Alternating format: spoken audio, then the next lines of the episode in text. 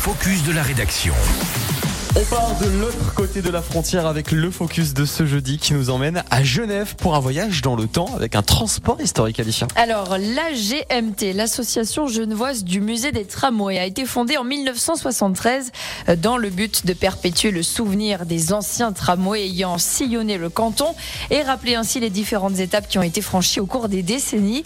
Cette année 2023, l'association fête ses 50 ans d'existence et à cette occasion, elle proposera donc tout cet été de découvrir le canton genevois à bord de véhicules historiques. Il est par exemple possible de monter à bord d'un convoi des années 1920 pour découvrir Genève autrement. Plusieurs véhicules ancestraux peuvent être loués par exemple pour les fêtes de famille ou des sorties d'entreprise et les bénéfices seront affectés à la restauration et à l'entretien de ce matériel historique. Et Alicia, il faut dire que le transport sur rail, c'est une véritable tradition en Suisse. La première installation d'une ligne de tramway à Genève remonte au 19 juin 1800. 1962. Elle était alors hippomobile, hein, tirée par un ou plusieurs chevaux.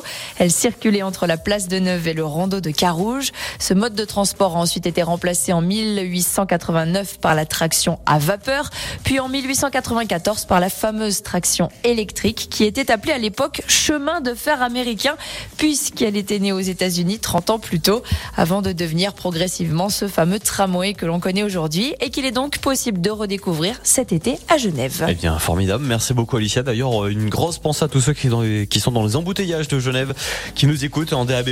C'est vrai que le, tramway, c'est toujours un bon moyen d'aller en ville euh, ou d'aller travailler, justement. Pensez-y, hein. plutôt que prendre une voiture et d'être seul. Voilà. En plus, c'est du transport en commun. C'est bon pour la planète. Et puis, et puis, ça permet également de voir la ville s'éveiller le matin. 7h17. Merci d'avoir choisi Radio Mont Blanc.